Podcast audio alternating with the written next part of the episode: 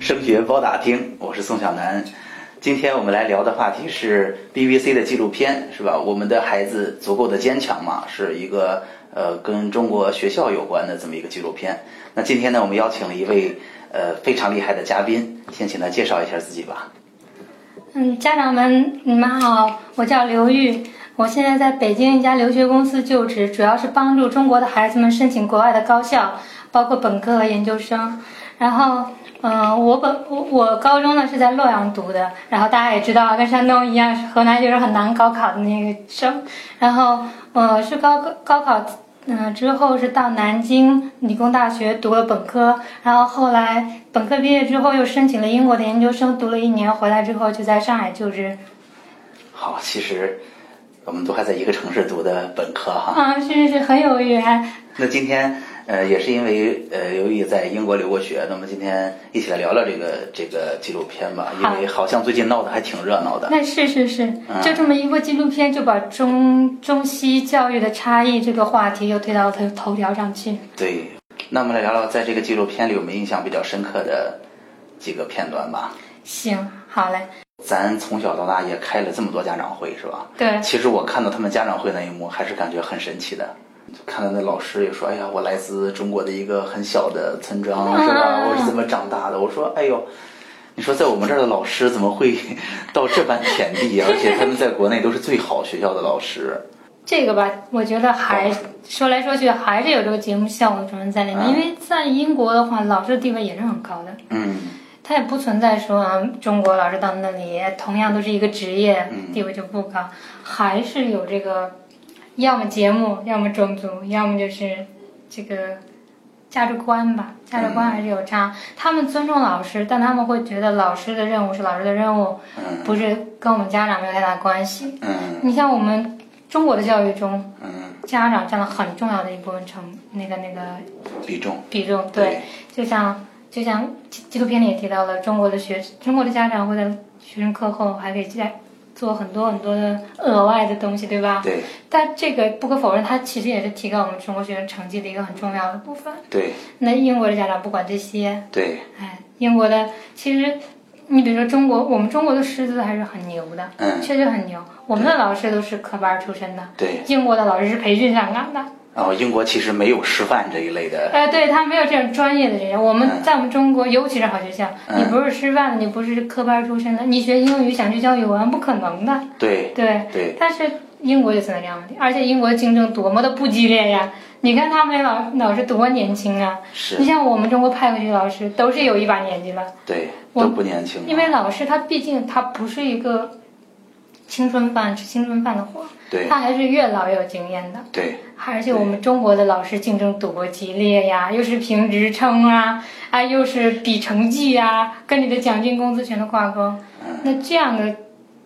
激励下吧，老师肯定他的责任心和他的进取意识都很强。这对反映到学生的身上，就是你确确实实学到了真真正正的东西。所以也不光是，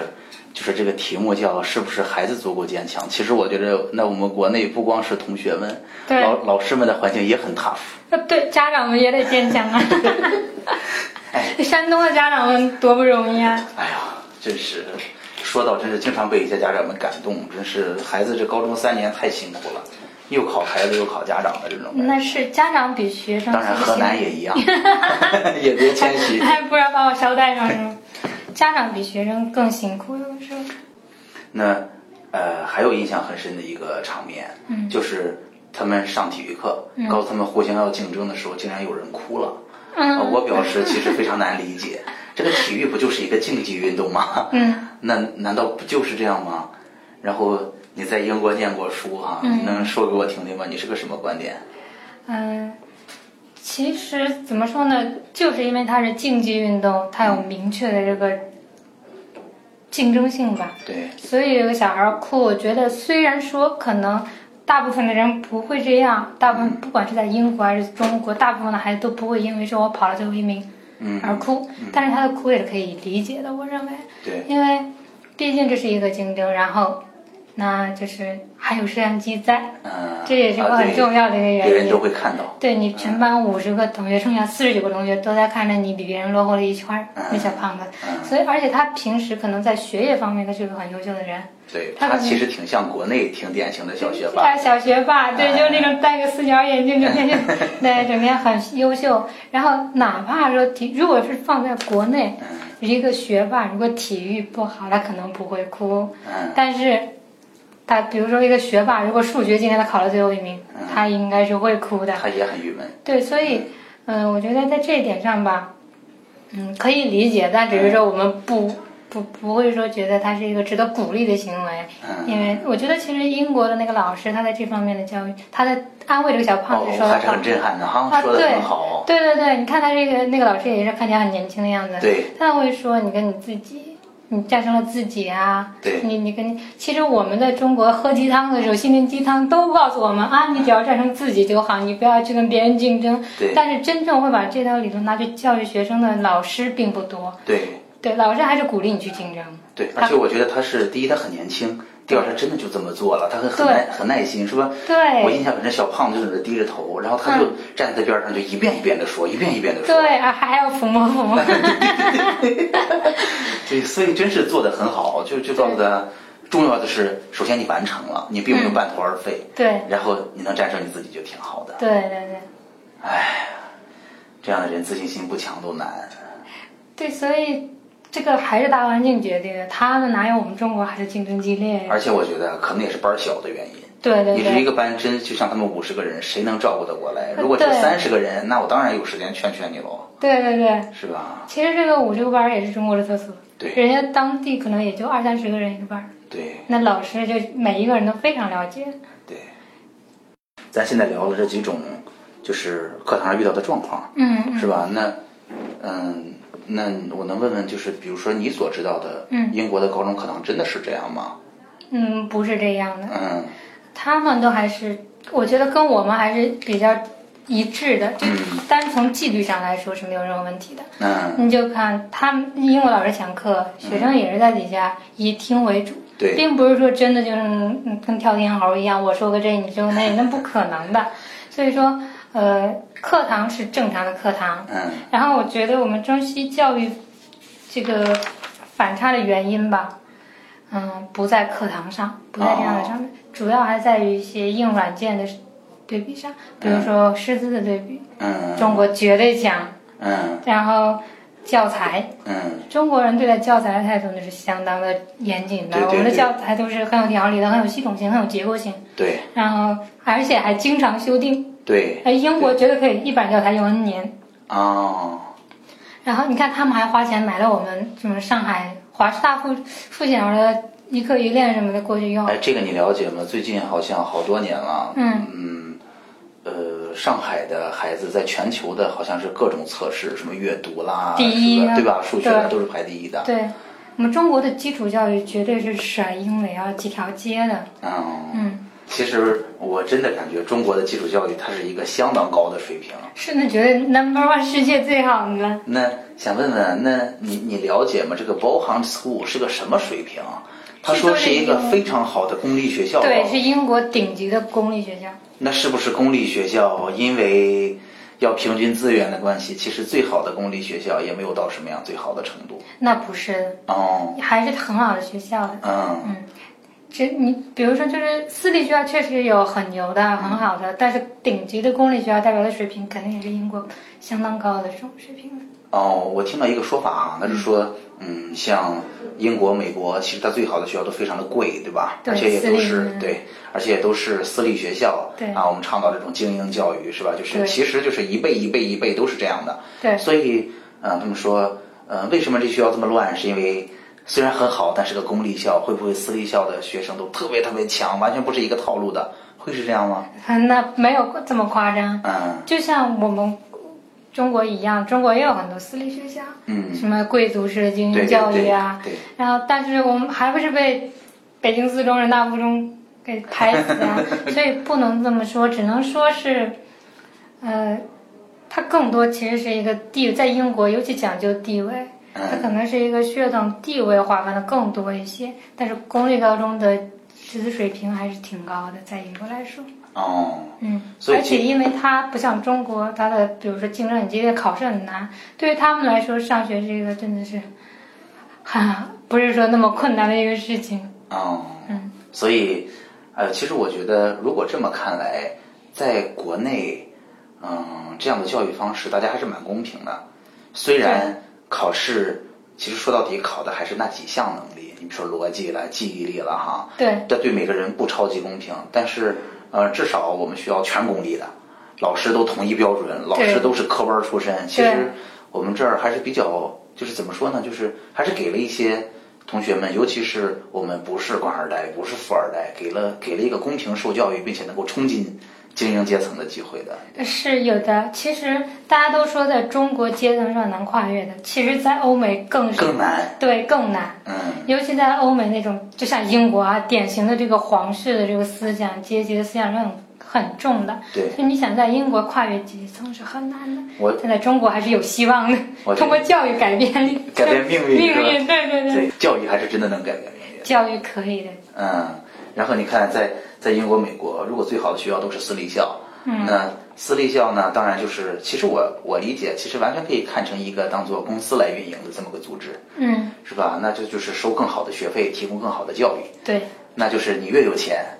你的孩子就会受越好的教育，对你就会有越多的人为你服务，对你的孩子就越优秀，未来就越有钱，对，然后他的还孩子就会受更好的教育，对，是吧？所以才说他的那个阶层是很难跨越，就是因为对都在自己的阶层流动，对，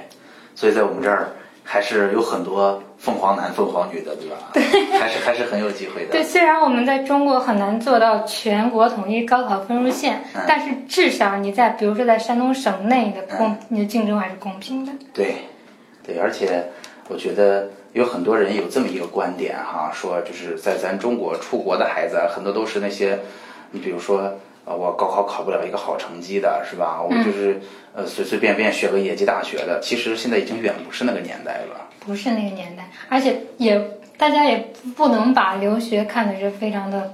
高端呐什么的。嗯，其实现在真的是顶级的那部分学生已经越来越不倾向于出国了，已经越来越倾向于留在国内了。为什么这么说？因为因为我们就做这行业呀，嗯就真正说，就就拿高考来说，很多大家都觉得现在去美国读本科的人特别特别多，对，但其实我不知道具体数据在比较，但是我觉得，就我们目看这个行业看到的，其实是人数是在下降的。对，就或者说增量是在下降的，越来越多的人是选择在国内读，而且很多家长都是这么说的：我如果在国内能上清华、北大、人大，我是坚决不出国的。对，对，但是也并不是说都是最底层的那些哎考不上高中、不考不上大学的人才出国，也不是这样，只是说一个是家庭经济能力决定的，一个是父母的一个倾向吧。我觉得这个没有严格的标准说，真的就是好的不出国，或者好的就出国，差的就不出国，没有这样的说法。只是我个人感觉，这个尤其去美国读本科的人，不像大家想象的那么糟糕，糟那么糕。好也也没有不像也不像大家想的那么越来越多，不是这样的。更更多的孩子其实还是倾向于走高考这条路，在国内接受基础教育。其实越来越理性了，对吧？对就是他理性也没有镀金的感觉了，也没有说， 呃，我因为含金量真的太低了， 啊，真的这么说吗？真的是因为海归海外太多了，现在根本就如果放在三十年前，嗯，出个国回来，哪怕你就在名不见经传的学校，对，对你本身能力的提升，以及你说你回来之后那个被大家认可的那个程度都会很高。对但是现在不是了，你现在就是哈佛回来的人，你就一定能找到好工作，就一定被大家捧起来吗？不一定不的一。定。对，所以我觉得还是我个人感觉啊，在国外，尤其读本科，肯定没有在国内读本科你的基础扎得好。嗯，那说到这儿，我们也认真聊聊这个话题吧。嗯那嗯看到英国高中这么一个水平，你说我们还要不要出国念高中或者念大学呢？高中，高中我是非常非常不建议，包括就是我周围的亲戚，我都建议他高中肯定是在国内读。对，高，因为高中也是怎么说呢？这黄金的时期，你不能说我高中在英国读了三年，基础扎得不好，我再回中国读三年，那你浪费三年时间肯定不可能的。嗯但是你要说，我看了很多很多的例子，嗯客观的讲，你这个在这个打基础的关键阶段还是在中国做最好。中国的基础教育还是甩掉英美至少三年的水平，他们十二岁小孩子的那个水平跟我们八九岁的差不多。所以其实这些老师用词还是很精确的，是吧？在纪录片里他们也说三年 这个，three years ahead of you，是 吧？对，他们可能当时就是生气那么一说，但确实是，嗯，确实是这样的。而且我觉得高中就是在父母身边，就是有问题解决问题，都在青春期的时候，还是能不出去还是不要出去。对，因是吧为高中的学生自立自自自制力还是有还是有点有差。有有有点差，而且对中国的学生在这样环境长大，一下到那个花花世界，能控制的人真的是挺少的，对，这点很重要。而且即便功利的说，我觉得为了出去念大学的话，在国内你在汉语的环境下，又有给嗯你培训语言的，又有给你帮你做申请策划的，对是吧？对对对比你在呃，对对对，比你在我国外做好多嗯我了。之前做过一个学生，就是这个例子，他在英国读了高中，然后他申请本科是自己做的，嗯他申他就没有申到前三十的学校，但是他他呢他在英国的高中还是蛮好，他成绩也不错。嗯他如果在国内申请的话，肯定至少申请个前五是没问题的，所以这点也是有差别的。我感觉就是，如很多学生很多家长会说，我把学生早点送出去培养他的能力，但我觉得还是分年龄阶段我的觉。得根本不是那么回事儿。对，不是那样的，嗯还是要分年龄阶段。你得是，他还是那句老话吧，虽然听起来很俗，是什么年龄做什么年龄的事儿，嗯是什么年龄培养那个年龄的能力就可以了。好，那你说，呃，还要不要让同学出去读本科呢？本科的话，嗯，我我个人是建议，还是先走高考这条路。嗯，嗯，因为我也是这么想 的。是这样，我不能说国外本科一定不好，嗯，国外本科肯定是相当好的。对，但关键是，我是认为，嗯、投入产出比的话来说，因为咱们要考虑这个问题，去国外读本科一百多万不是一个小数目，对，投入产出比还是在国内读完四年的本科，然后你再考虑将来出国读博，这是一个比较靠谱的想法，因为。一百多万真的能真正对得起这些钱的人很少。国外的本科跟中国的本科现在，就是他们好的那些部分，我们已经在采纳了，采嗯自己已经在采用他们那些教育方式。嗯，然后他们不如我们的地方，我们还保留着。那我不知我就不明白为什么一定要出去。可能很多家长会觉得，我孩子在国内参加，尤其在山东啊，参加高考太难了对。我在山东考一个山大都很困难，但是我出去读可能读一个比较好的学校。但我觉得国内因为现在信息这么对称，嗯，国内的人已经知就对这些信息都很知晓，他并不是不知道你在山东考上山大的那个难度，其实比你出去读西北尔德的难度要大多了，嗯他是知道的。而且很多家长你在考虑这个世界知名度的时候，更多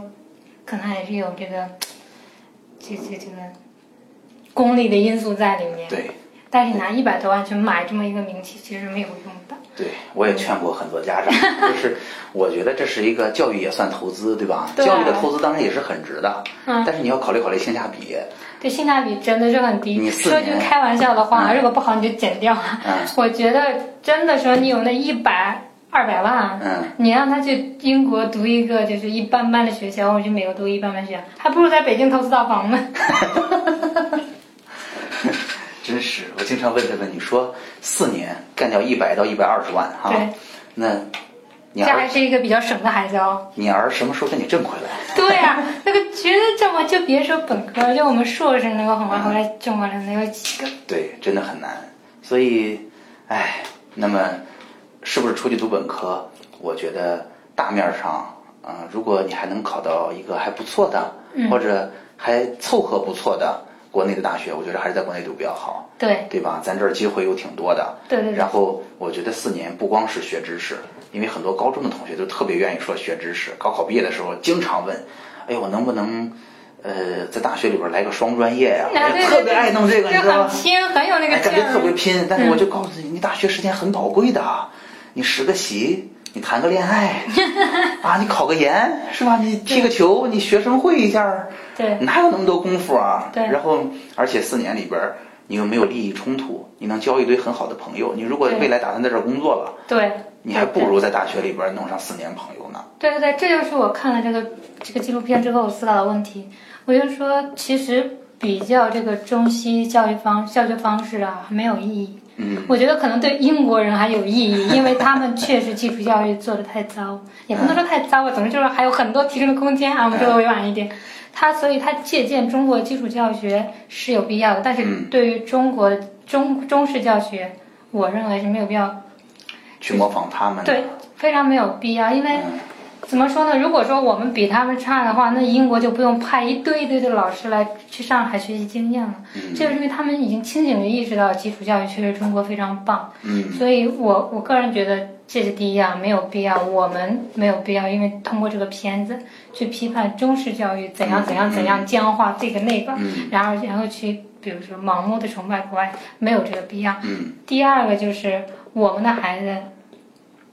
就是应该要，就拿就拿高考这条路来说，我觉得还是首先走高考这条路，在你能够，呃，能够能能能够有选择的情况下，还是在中国读，因为。呃，真正说将来我读完大学我就出国，在国外定居的人能有几个？尤其是像英国那种地方，移民很难，你不可对能，除非去黑在那里。找个工作都挺不容易的。对，啊很不容易找到对。所以我说，我们就是将来在哪里，那你就选择适合你的这个教学方式。对如果你在中国发展，那显然在中国接受教育，你你我们现在都很讲究什么人脉资源、社会对资源，对对这对你来说，你都是在中国才能有的。你去国外读了好多年，回来之后，你的朋友、你周围的资源都断层了，对对你来说没有太大的帮助。对而且你可能去只是练了练英语。对 那你花一百多万，你不如交一一两万、十万给新东方，你培训的很棒啊，对不对？所以其实我们可以得到一个结论吧，是不是嗯可以这么说？就是出国，当然也可能去到很好的学校，我相信还是有很多同学是吧，也是奔着顶尖的名校去的。对它的确是一个好选择，但是对于大部分同学来说，嗯，啊、其实呃，无论是从未来的就业而言，人脉而言，其实在国内的呃顺顺利利的读完三年，参加个高考，去一个不错的学校，是一个一点儿都不比出国差的选择。是越来越不差了。现在，对我今年，今年是我有一个妹妹参加高考，然后我才搞清楚了这样一个，就是我已经很多年没有关心高考了，也不知道报志愿怎么报的嘛。但现在我通过她，我就知道这个平行志愿呐，以及各种其他志愿，我就发现其实国内的大学在扩招，对然后国内的报报志愿的方式已经越来越公平。对，也越来越那个效率也比较高了。对像我们那会儿拿平行志愿全部都是白瞎的，对基本上就一个机会。对你第一志愿没你就落二本了。对所以，但是现在就不一样，平行志愿就很，我觉得还是比较公平和客观的。对然后，这是第一。嗯所以说，其实你高考调档呀，或者说志愿空了这样的几率是很小的。嗯你基本上就是你什么样的成绩进到什么样的学校比较公平，这第一。第二就是说，哪怕你真的说你对这个学校不满，嗯，只要不是说离你的预期差很多，我认为是可以上的。因为现在很多很多的高校啊，非常多比例非常大的学校都有中外合作项目。嗯，我是觉得，如果说你四年花一百二一百二十万啊，在国外读，你不如你在中国读一个还不错的一本，或者说二本中还不错的，其实实力是比一本还强的学校也有很多。嗯，你读了它，你去三读那种中外合作项目，比如也说不错三加一或者二加二，是很不错的，因为你首先有了这个经历，二你那个花费会少很多，对你将来就业的帮助一样的。对，而且从这两年的报考的情况看来，真的是中外合作哈，嗯，呃，越来越被接受。就是刚出来的时候，大家还说，哎呀，肯定又是那些没考好的人去对了。对对对对。但现在说这话的，你想想，四年过去了。四年之前，大家还都不喜欢那样的学校呢。四年之后，趋之若鹜的，想进去都不容易。对对对，是四这样年前的人就赚了。对，四年前不花钱都不想去，现在学费涨那么多，还是想要去， 对，这个还是有帮助，因为，呃，这些人在就业的过程中也还是有自己优势的，在留学的时候就更不用说了，像我们接的那些学生，他如果是比如说，就这种二加二项目的，嗯那他申申请国外研究生的时候，他是被按照这个。就是外方，我比如说他是和宁波诺丁汉嘛，他是和诺丁汉，他就按按按照诺丁汉的学生来对待，啊，是这样的，对那他还是申请很很有有优势帮助的。所以说，其实你本科在国内读，读一个二加二项目，通过这么一个过渡，你再到国外去读博士，其实对于那些真的想出国，或者说将来想留在国外的学生来说，这个更容易。就你读四年本科，你可能回来的概率很大 的，但是你在那里读个博士，其实你留下的概率更大一些。对，好嘞，那今天我们从这个 BBC 的纪录片儿开始聊起啊，聊了很多跟出国留学呀、跟高中生怎么去选择这条路啊，包括也在这个片子当中遇到一些实际问题，在我们这儿是不是也会遇到呀？啊，应该有些什么样的小招儿可以去解决问题啊？我们今天聊了很多，那希望能够对。呃，手机前面的爸爸妈妈有所帮助。那今天也谢谢刘玉，我们今天就到这儿了，我们下期再见。好，家长们再见。